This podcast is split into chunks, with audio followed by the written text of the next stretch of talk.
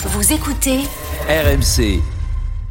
Et on passe au sport avec le foot, oui, Alex, parce qu'en ce moment on est en pleine trêve internationale, hein, des matchs euh, de toutes les équipes euh, euh, nationales, les qualifs pour l'Euro 2024, pour la Coupe du Monde 2026, et à cette occasion, une hécatombe de blessures. Et oui, la liste se rallonge de jour en jour et c'est un calendrier surchargé qui est évidemment visé en France. On a vu Kamavinga et Zahir Emery.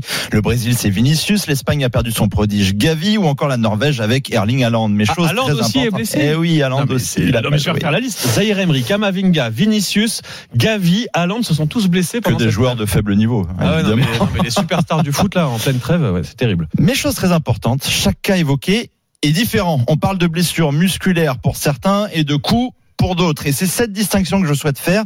Et Jérôme Roten, hier sur MC, va m'aider pour cela.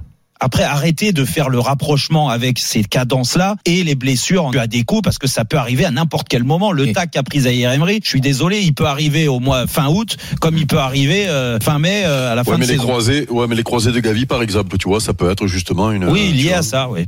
Et oui, l'Espagnol de 19 ans est l'un des joueurs les plus utilisés depuis qu'il a commencé sa carrière pro. En deux saisons et demie avec le Barça et l'Espagne, il a déjà disputé plus de 9000 minutes en 138 matchs. Zaire Emery, en comparaison, c'est à peine 50 matchs pro et il est loin d'être rincé. Déjà, Mmh. Kamavinga, pareil, c'est un coup malheureux à l'entraînement, ça arrive dans le jeu. Mais pour les autres blessures évoquées, la fatigue s'accumule depuis la Coupe du Monde 2022, jouée en hiver, Ouais. avec si peu de plage de repos. Et puis il y a une question financière qui entre en jeu avec toutes ces blessures là pendant qu'ils sont en sélection, bah il va falloir dédommager les clubs, non?